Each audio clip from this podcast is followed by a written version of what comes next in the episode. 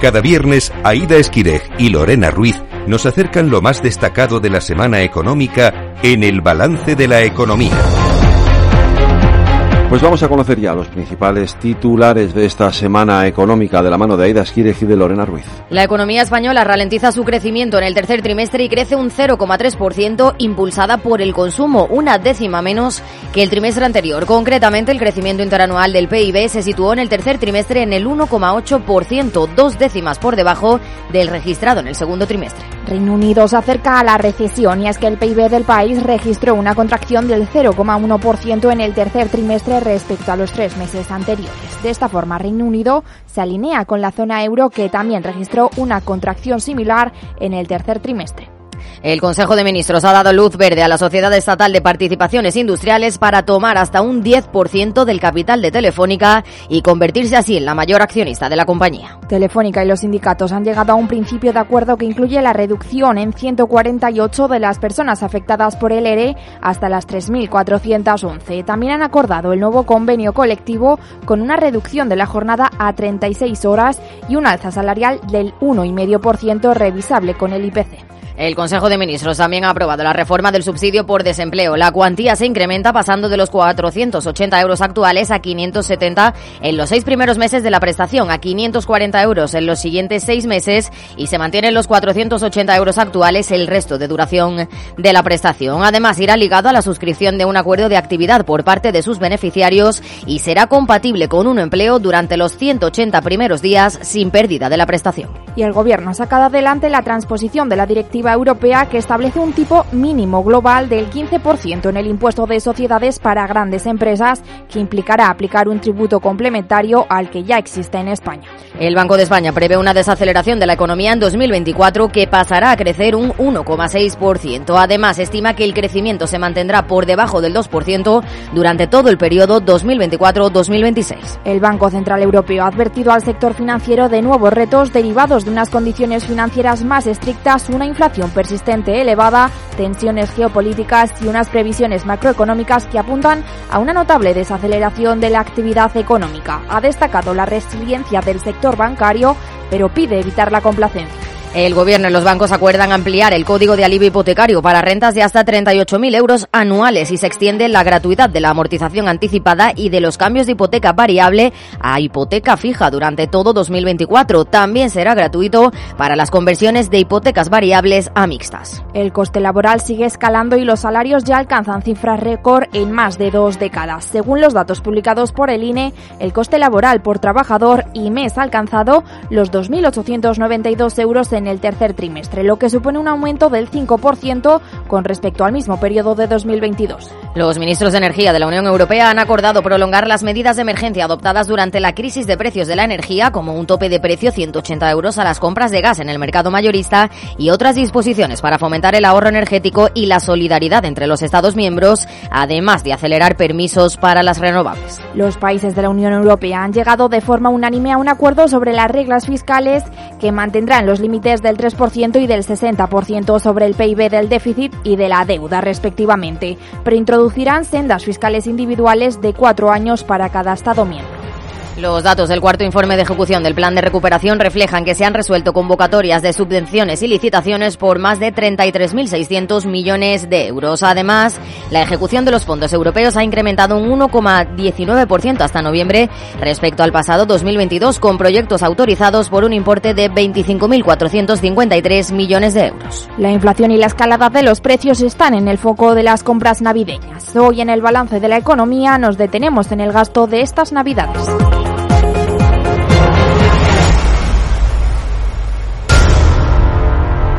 Víctor González, director de comunicación y marca de Intrum. ¿Qué tal? Buenas tardes. Hola, ¿qué tal? Muy buenas tardes a todos y todas. Bueno, según el último informe europeo de pagos de consumidores de Intrum, 7 de cada 10 españoles va a gastar menos estas Navidades. ¿Por qué? Así es, bueno, lo que está claro es que en un año en el que llevamos atravesando, aunque la inflación parece que se va suavizando, atravesamos un momento inflacionista persistente y unos tipos de interés que subieron aproximadamente un año de forma súbita, lo cual ha afectado directamente a los bolsillos de todos los españoles. Y obviamente esto está suponiendo que muchos españoles estén bueno, pues optando por diferentes estrategias para poder hacer frente a una cesta de la compra bastante más cara y a unos gastos recurrentes en el día a día que se han encarecido. De esa manera, pues muchos han tenido que optar por estos gastos extraordinarios, como puede ser la Navidad, regalos o otro tipo de celebraciones, pues que tengan que, verse abocados a reducir el gasto en un momento como este. Básicamente influido por ese aumento de la inflación, ese aumento de los tipos de interés que están impactando directamente en su, en su economía personal. ¿Y en qué van a recortar más las personas, sobre todo? Bueno, pues aquí lo que estamos viendo, pues sobre todo en estas fechas, ¿no? Que, se acerca la Navidad y que afrontamos, bueno, pues eh, muchos gastos extraordinarios eh, que se unen a los gastos recurrentes que en el día a día podamos tener, como puede ser la factura de la luz, la factura del agua, pues en qué podemos eh, recortar, pues obviamente en esos gastos extraordinarios como puedan ser esas compras más enfocadas hacia regalos, hacia cenas, hacia compromisos familiares, de amigos, de empresa, donde el gasto se suele disparar en estas fechas y tenemos que enfocarnos a bueno pues a reducir de alguna manera el ticket de, este, de estos gastos o, a reducir la cantidad que, generalmente eh, destinábamos a este tipo de celebraciones pues reducirla ligeramente para poder compensar no ese aumento de, de los gastos que hemos tenido en, en, gastos recurrentes no los gastos necesarios que podemos llamar mm, aproximadamente cuánto nos vamos a gastar en las cenas de navidad bueno, no tenemos, desde ahí no hemos elaborado una, una cifra específica ¿no? de, lo que, de lo que nos vamos a gastar en, en, este año, pero sí que sabemos que, que obviamente el gasto que, que, se va a producir es bastante más elevado, dado que la cesta de la compra ha aumentado de manera ostensible ¿no? en, los, en los últimos en los últimos meses. Lo que sí que sabemos es que, bueno, eh, los españoles a día de hoy, lo que nos han respondido en la encuesta es que en los últimos meses tenían que hacer un esfuerzo, incluso muchos de ellos un 20% de, de 328 euros por encima de lo que de lo que estaban recibiendo. Es decir, que la tasa de ahorro que tenían o sus ahorros eh, tenían que estar tirando de ahorros para poder hacer frente a los gastos a los gastos recurrentes. Eso ha provocado que obviamente los gastos extraordinarios pues se tengan que haber reducido notablemente y entonces tendrán que compensar bastante eh, para poder para poder eh, lograrlo. Aquí siempre desde Impro lo que indicamos es que lo más importante es, tener unas finanzas sostenibles ¿no? y tratar de evitar el caer en el impago. ¿no? Entonces es muy importante hacer una, una buena planificación y en una época como la actual en la cual venimos como decíamos, de ese ascenso súbito de, los tipos de interés han trastocado mucho la, economía personal de, bueno, la economía de muchos hogares españoles, con lo cual eh, a lo largo de todo este año muchos de esos hogares han tenido que ir adaptándose poco a poco eh, y buscando eh, fórmulas para lograr de nuevo ese equilibrio financiero. Con lo cual ahora llega la Navidad, gastos extraordinarios nuevamente y la gente tendrá que, eh, pues de forma muy responsable, tratar de adaptar su economía para, para dar respuesta ¿no? a, esa, a esos gastos extraordinarios que, que pueden, de alguna manera, eh, bueno, pues romper de nuevo el equilibrio financiero mm. que habíamos alcanzado en los últimos meses. Y si comparamos la situación de los consumidores españoles con otros años, ¿es mejor o peor?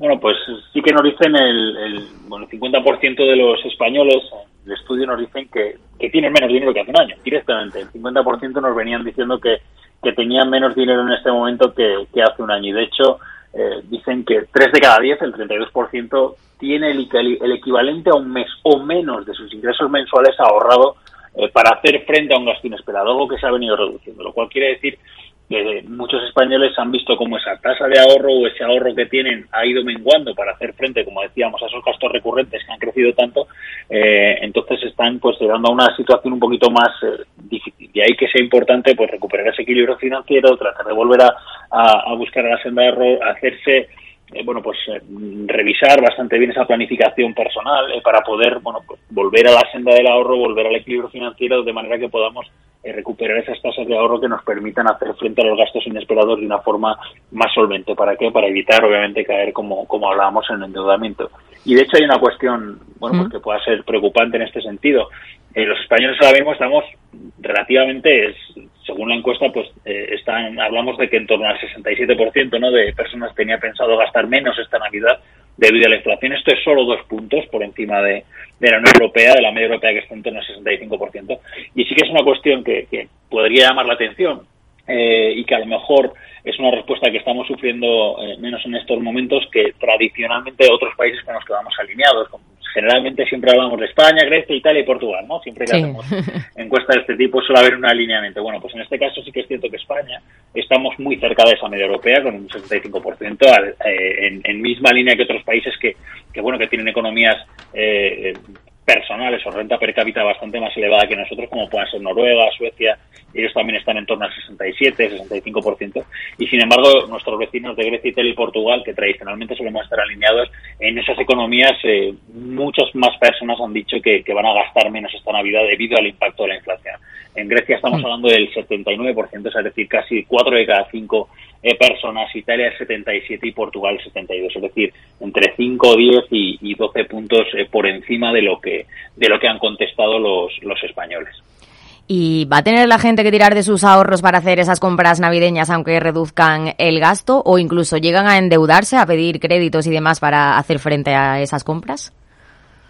Sí, ese es otro de los aspectos que, bueno, pues que desde dentro ponemos el foco y que, y que es importante tener en cuenta. Como decía eh, anteriormente, ese 3 de cada 10 españoles que tiene, tiene solo el equivalente a un mes ¿no? de sus ingresos ahorrados hmm. eh, para hacer frente a gastos inesperados, que es, que es relativamente bajo también hablamos de, un dato que pueda bueno pues que puede ser eh, eh, eh preocupante que es un 23% de los españoles a día de hoy ha pedido dinero prestado o alcanzado el límite de su tarjeta para pagar facturas este es un dato que bueno que podría eh, resultar así bastante normal estamos hablando de solo un 23% pero es preocupante porque esas personas que han tenido que pedir dinero prestado o, o alcanzado el límite de su tarjeta para pagar facturas cuando hablamos de pagar facturas, hablamos de, pagar gastos que son recurrentes, es decir, que son gastos que teóricamente están planificados, como puede ser, apuntábamos anteriormente, la luz, el gas, el hmm. teléfono, etcétera, no gastos que, que son de nuestro día a día. Y si una de cada cinco personas, bueno, algo más de una de cada cinco personas, eh, casi, casi una de cada cuatro, eh, tienen este problema y han llegado al límite de su tarjeta o han tenido que pedir dinero prestado para hacer frente a estos gastos, eh, pues podemos estar ante bueno, pues a, la, puerta de, un problema no para esas para la economía de sus hogares no que, están pues a lo mejor ya han llegado al límite de, bueno pues de esa tasa de ahorro y la tasa de esfuerzo que tienen que estar realizando para pagar hipoteca o alquiler y para pagar esos gastos recurrentes les está llevando bueno pues a una situación un poquito más difícil de ahí que como decía sea tan importante el tener una buena planificación tener una buena eh, pues eh, eh, marcar bien en el presupuesto del día a día. Y ya digo siempre esto cuando hablamos con bueno pues con, gente en charlas que, hacemos sobre educación financiera siempre hablamos que cuando hablamos de un presupuesto no hablamos de, cuestiones eh, realmente complejas sino que lo que hablamos es tener la economía de nuestro hogar pues planificada para que de alguna manera podamos hacer frente por un lado a esos gastos recurrentes y sepamos qué cantidad podemos destinar a gastos extraordinarios y, y dejar siempre una tasa para, para el ahorro para hacer frente a esos posibles imprevistos que puedan venir y, trastocar de alguna manera en nuestra economía personal. Prudencia, claro. eh, decís también en el informe que se han incrementado los impagos. ¿Cómo se eh, presenta el futuro? Bueno, pues eh, lo que lo que vemos en el futuro es eh, fundamentalmente insistiendo en este aspecto que hablaba de, la responsabilidad, ¿no? Y, y, el buscar esa senda del gasto sostenible. Eh, sí que hay una cuestión que, bueno que es que es llamativa y que aunque son herramientas todos los ciudadanos pues contamos con un montón de herramientas eh, que están a nuestro que están a nuestro alrededor y que nos pueden facilitar la vida como pueden ser siempre hablamos de, de esta bueno últimamente se habla mucho de estos métodos ¿no? de pago aplazado de pay now pay later no de, compra ahora y paga después eh, en este aspecto uno de los datos que destacábamos en el informe es que el 36% de los ciudadanos españoles aumentarán el uso de los métodos de pago aplazado como una medida eh, para manejar el impacto de la, inflación y los elevados tipos de interés. Eh, este aspecto, bueno, pues tiene cierta preocupación, en, así como estas medidas pueden ser muy útiles, obviamente, para poder hacer frente a, pagos pues, de compras o de, bueno, pues cuando queremos hacer una compra, por ejemplo, en estos regalos navideños, si, si tenemos algún, algún tipo de, bueno, pues de, de posibilidad de hacerlo, pues puede servir, pueden ser útiles, pero, pero, y aquí es lo importante, hay que ser muy conscientes de que eh, si hacemos este tipo de, si utilizamos este tipo de herramientas que son muy útiles y que vienen a ayudarnos también en muchas ocasiones, eh, tenemos que tener muy en cuenta que siempre vamos a ser capaces de, pagarlo, ¿no? Posteriormente. Por eso eh, hay que tener muy en cuenta el riesgo que pueden tener este tipo de herramientas también, ¿no? Que ya digo, son muy útiles, están a nuestra disposición y nos pueden facilitar la vida en muchas ocasiones, pero también tenemos que ser conscientes a aquellos hogares o a aquellas personas que puedan tener dificultades a la hora de hacer frente a esas obligaciones financieras, que luego también hay otras como pueden ser esos gastos recurrentes que decíamos anteriormente. Y entonces eh, es, una cuestión que, debemos tener eh, muy en cuenta. Y es que es importante porque siempre decíamos que ahora mismo España, el 60% de los encuestados afirmaban ser más propensos a gastar eh, dinero en, empresas que, que ofrezcan este tipo de, de, condiciones de pago flexibles a la hora de realizar una compra. Esto es bueno porque el hecho de que nos puedan ofrecer condiciones de pago flexibles puede facilitar la hora de hacer a la hora de hacer frente a los pagos y nos puede facilitar bueno pues hacer un consumo eh, eh, responsable. Pero siempre tenemos que ser conscientes dentro de esa planificación de que vamos a poder devolverlo. Y el dato preocupante en el caso de España en este caso es que la media europea está por debajo del 50% y en España estamos en torno al 60 somos el segundo país solo por detrás de Grecia en este aspecto bueno. Pues Víctor González, director de comunicación y marca de Intrum, muchas gracias por atender la llamada del balance de la economía de Capital Radio. Muchísimas gracias a vosotros. Gracias, Víctor. El balance de la economía. Jordi Navarro, responsable académico de Deusto Formación. Buenas tardes. Buenas tardes, ¿cómo estáis? Bueno, estamos a nada de que llegue Papá Noel y también queda poco para los Reyes. La Navidad es la época de mayor consumo de todo el año y ahora con la inflación que tenemos, ¿qué previsiones hay de gasto? buena pregunta. Pues sí, efectivamente, estamos todos un poquito preocupados. La, la previsión de inflación para este mes de diciembre va a ser un 3,6% de media y, lógicamente, va a hacer que se dispare pues esa cesta de regalos navideños que más o menos tenemos una media unos 440, 450 de, de gasto por persona en cuanto a euros. Pero bueno, evidentemente estamos también en unas fechas muy significativas, es una demanda inelástica que solemos decir, es decir, que sí o sí van a haber regalos, que nadie se preocupe, aunque esté la fecha de la compra cara. Y efectivamente, la Navidad está aquí, vamos a comprar regalos, alimentos y decoraciones, pero evidentemente hay que hacerlo de la mejor manera posible, haciendo un seguimiento de los precios, ajustar sobre todo el presupuesto disponible y sobre todo evitar sorpresas desagradables a la hora de comprar de manera pues desmedida y, o, haciendo uso de pues de medios de pago como tarjeta de crédito que no da sensación de gasto. No sé si, hay si en estas previsiones de gasto se incluye las semanas de Black Friday y, y demás o es exclusivamente para estos días que vienen ahora. Efectivamente, Black Friday, que fue el 24 de noviembre de este año, es una buena época para hacer esa compra anticipada de las pues de los regalitos de Navidad. Un 60% de los compradores suelen ser previsores y aprovechan esa fecha, el 24 de noviembre, que es el Black Friday, que es cuando hay excesivas pues ofertas y uno cae no para comprar y conseguir ese pequeño ahorro de coste para dar esos regalitos ahora en Navidad o en la semana eh, de Reyes. Por tanto, sí que está eh, efectivamente pues un poquito eh, dividida la compra en, en anterioridad a Navidad en el 24 de, noviembre, pero está claro que también la compra último gasto, un 40% de, de las personas, pues va a comprar, va a comprar de una manera rápida y el último día de una manera casi inevitable. Claro, porque en general tendemos a hacer las compras con calma y con previsión o lo dejamos todo para última hora.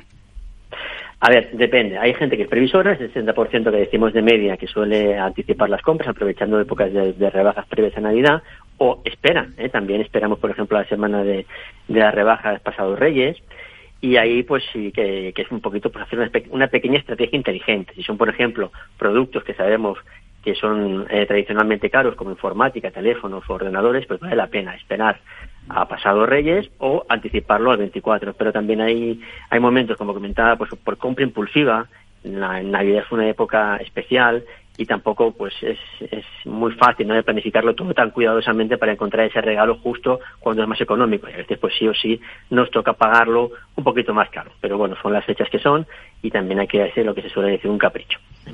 Y nos contenemos más o menos que en años anteriores mm, a ver, la situación económica, como hemos comentado al principio de la mm. conversación, pues es un poco compleja. Ya sabemos cómo está el tema de la inflación, estamos en medio de periodos de guerra en Europa, y ah, llevamos una época, una racha mala. Después del COVID hemos empalmado la guerra de Ucrania, estamos ahora también con el tema de la inflación, la inestabilidad aquí en el gobierno de España, que finalmente ahora con, pues con el gobierno pues ha dado un poquito más de tranquilidad, pero la verdad es que estamos en un momento de incertidumbre económica, la gente está preocupada, pero como comentaba hace un momentito, la Navidad es una época especial y quien más, quien menos, pues va a rascarse el bolsillo, quizá no esos 440, 50 euros que comentábamos antes de media por persona, pero se va a notar en los bolsillos, pero con una finalidad que es gastarlo y compartirlo con familia, que también lo que comentábamos al principio, ¿no? Es un esfuerzo, pero que vale la pena. Y, y por grupos de edad, ¿qué generación es la que más gasta y cuál es la que menos? Muy buena pregunta. Pues aunque no aparezca, pues los que se suelen denominar millennials, que son aquella generación nacida entre los 80 y mediados de los años 90, que es lo que se considera la generación más impulsiva a la hora de comprar. ¿vale? Se debe sobre todo pues a la influencia de la tecnología, el fácil acceso que han tenido a la tecnología, las redes sociales que ofrecen pues de una manera muy cercana y en el bolsillo, ¿no? como que suele decir, el acceso a compras, productos y promociones y por tanto es una compra pues muy rápida, que es muy de, de oportunidad, que en cuanto tienen esa necesidad lo pueden buscar, encontrar y esa generación, eh, los que están en la época entre 80 y mediados de los 90, los millennials, los que suelen ser más compulsivos y no esperar, como comentamos hace un momentito, a ese Black Friday o a esa época de rebajas posterior a la época navideña. Bueno, pero esta impulsividad está ligada al aumento del gasto. Sí, a ver, evidentemente la impulsividad, y depende del momento del año en que tenga esa impulsividad, pues aumente y dispara el gasto, lo comentábamos, ¿no? Si esperamos ahora o a mañana para comprar ese regalito, ese amigo invisible o ese Papá Noel, pues evidentemente ese producto va a ser más caro, sobre todo ya si vamos a, productos más eh, pues de comida, pues de cenas de Navidad o de, o de eventos familiares, que sí que se dispara, ahí evidentemente siempre los consejos que siempre damos, no es el previsor, poder hacer las compras de la cena de Navidad, esos productos que, que brillan en las mesas, ¿no? Pues que son un poquito más caros, el pescado, el besugo, las langostas o los percebes, por decir alguno, ¿eh? Que durante todo el año están disponibles, este, este año, pues evidentemente, si te esperas al último minuto, pues se disparan. Hay que ser, eh, pues un poquito previsores, como comentábamos, comprarlo con antelación, congelarlos, y ahí sí que podemos tener un ahorro sustancial en ese gasto que comentábamos que hay que intentar contener al máximo en estas épocas. Y hablabas de las comidas, ¿ha cambiado el menú de las familias o sigue igual que otros años con los carabineros, los gambones, etcétera? A ver, yo pienso que, que, más que menos ha intentado mantenerlo. Es cierto que algunos productos, pues como comentabas ahora, ¿no? los carabineros, los gambones, pues eh, siempre están en las mesas, pero otros pues un poquito más especiales implican que se han, hayan tenido pues que algunas familias dejar de, de consumirlos por lo, por lo caro, por los casos que están. Pero por norma general, todos tenemos quien más quien menos será un capricho esa noche, igual no todos los platos, porque igual con todos los platos no se puede, pero por lo principal el entrante o, la, o, la, yo sé, el postre o el vino bueno o un cabo en champán especial, quien más quien menos lo tiene y yo pienso que eso también hay que valorarlo y tampoco tenemos que renunciar a ello. Bueno, caprichos hay, pero ¿se compra también de forma compulsiva la comida o, o solo es en los regalos, digamos? La, la, a ver, yo pienso que la comida no es tan compulsivo como los regalitos. Los regalos sí que lo veo más compulsivo porque es un poquito más de, de dar y entregar algo a la familia o al amigo, ¿no? que también es una cosa muy bonita de poder recibir. La comida se compra, pero se intenta hacer ese menú, se intenta tener una previsión de cuántos comensales vamos a tener, planificar un poquito los platos que comentamos, el entrante, el principal, el segundo. También una tendencia que es bastante eh, reciente, que va muy bien, es que cada persona que vaya a la casa colabore con Lleva un platito, claro. Eh, efectivamente, lleven el vino, lleven los postres o lleven los entrantes. Es una forma también de sentirse un poquito más cómodo, que no va a una casa de, no sé, del cuñado y no lleva nada, sino que ve que también colabora en esa cena navideña aportando un granito de arena que lógicamente eh, se nota mucho en el bolsillo de la persona anfitriona y se agradece.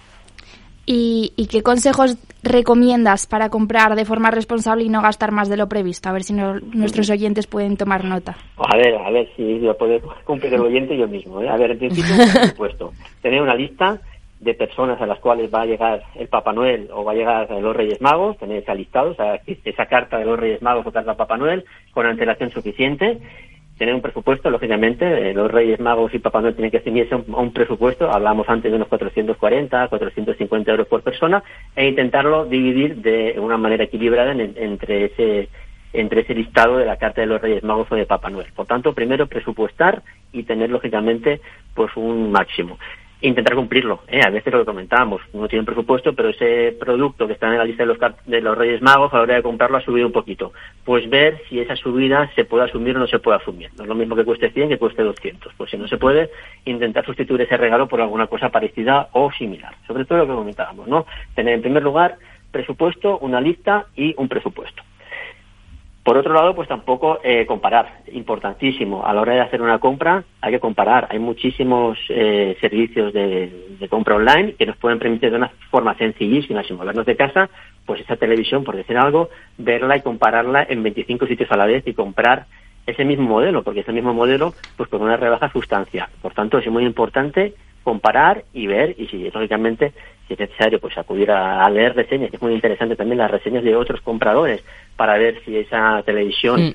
pues vale la pena o no vale la pena pues también. Esto lo hacemos desde casa como comentamos los millennials que son los más impulsivos desde su teléfono móvil tablet ordenador lo pueden hacer con un solo clic y ayuda muchísimo. A comparar y fiarse mucho de las opiniones y las reseñas de otros compradores y por último, aunque no parece que es muy importante, pero también lo es, que también todos, quien más quien menos tiene en su casa, pues la decoración navideña, pues el árbol, pues eh, las luces y todo eso, pues también hacer una decoración sostenible a nivel de consumo energético, que sea también barata y que también sea casero. Es decir, podemos hacer participar a la familia, si tenemos niños en casa, que recorten las estrellitas, que preparen el pesebre, pues, eh, no sé, pues con piezas de Lego, por decir algo, ¿eh?